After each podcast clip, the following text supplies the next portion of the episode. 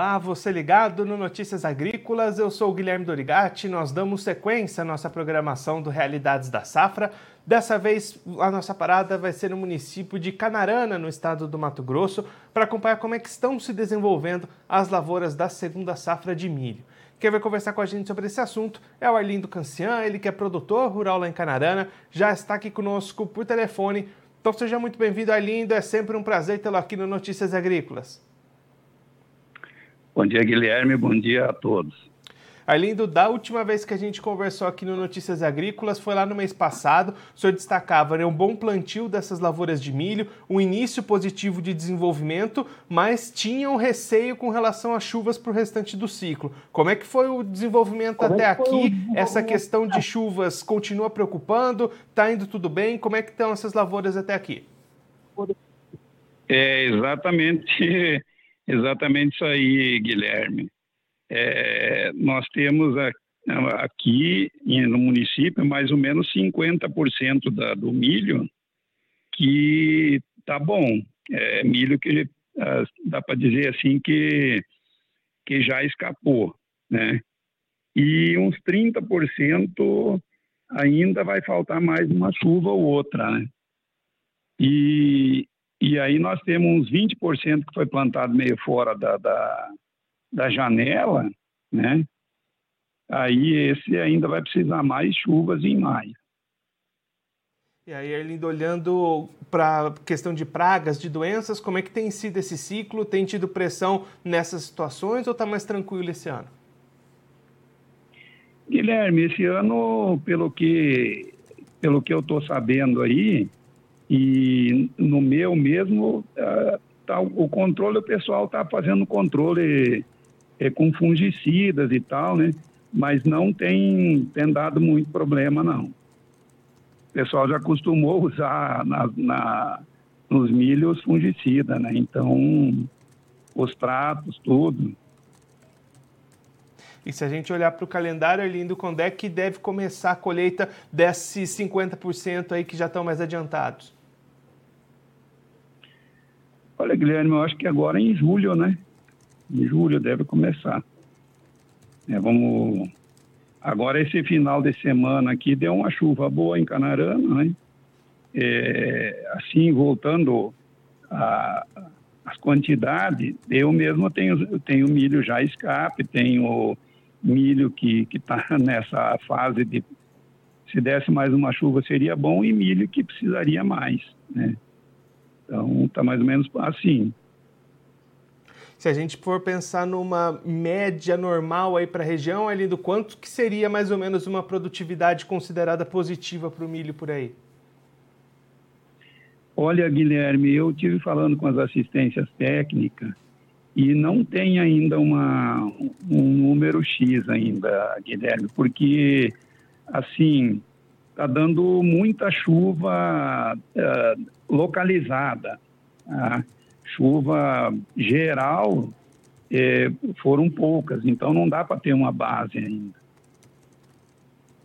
E se a gente for olhar para o mercado, Arlindo, como é que estão as condições para o produtor entrar nessas negociações, fechar vendas? Essas negociações avançaram, os preços estão bons? O que a gente pode falar da comercialização do milho até esse momento?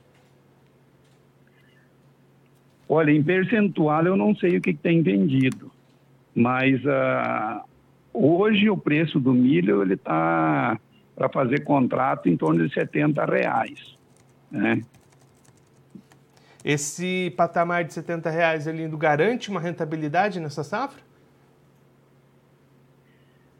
Guilherme, nessa atual safra até garante, né? Mas o problema é os custos para compra futura, né?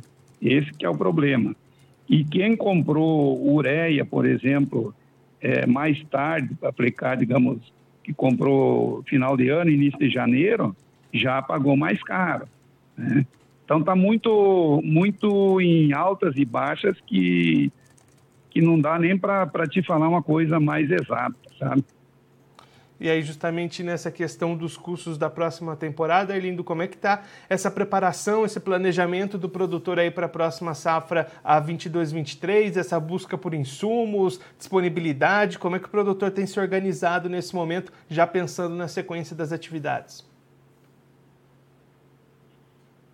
Mas olha, Guilherme, o, o produtor está buscando, né? O que eu tenho observado uma coisa é, esses preços de, de, soja, por exemplo, futuro é, 2023, que é, o pessoal vendia bastante antes, eu tenho ouvido os produtores falar que não tem vendido 2023, porque os custos ainda não, não estão fechados. Então, eu mesmo não vendi nada, eu sempre vendia é, 30%, 40%, 50%.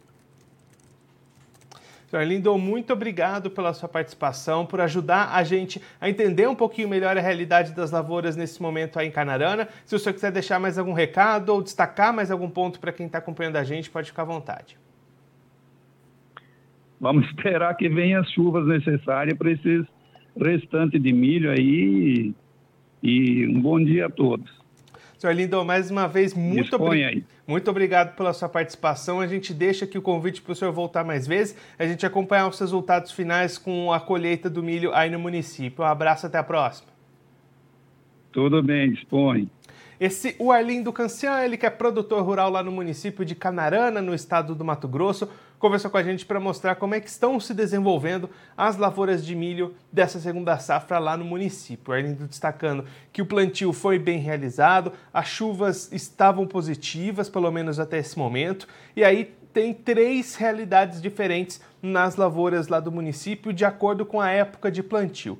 50% das lavouras que foram plantadas primeiro, essas já estão mais adiantadas no seu desenvolvimento e têm uma boa produtividade já praticamente garantida. 30% das áreas ainda precisam de uma ou duas chuvas no decorrer desse ciclo para garantir uma boa produtividade também. E aí os 20% finais, aqueles que foram plantadas mais fora da janela ideal de cultivo, essas sim ainda precisam de mais chuvas ao longo desse mês de maio para ainda conseguir expressar um bom potencial produtivo.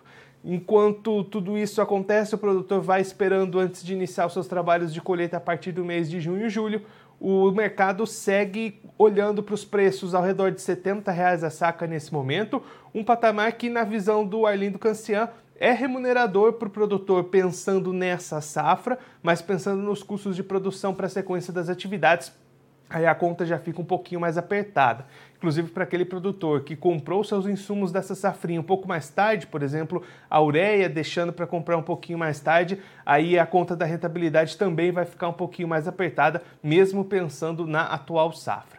O Arlindo destacando que muitas compras de insumos acontecendo antecipadamente para a próxima safra e aí o produtor receoso de entrar no mercado. Ele citando o próprio exemplo dele, que costuma vender entre 30% e 50% da safra de soja antecipadamente. Até esse momento ele ainda não vendeu nada para esse próximo ciclo 22-23 e tem sido essa opção do produtor lá da região segurar um pouco as vendas e continuar acompanhando os desdobramentos do mercado, os custos de produção e também os preços de venda. Bom, eu vou ficando por aqui, mas a nossa programação continua. Notícias Agrícolas, 25 anos ao lado do produtor rural. Participe das nossas mídias sociais no Facebook Notícias Agrícolas, no Instagram arroba Notícias Agrícolas e em nosso Twitter arroba Noteagri. E para assistir todos os vídeos, se inscreva no YouTube, na Twitch, no Notícias Agrícolas Oficial.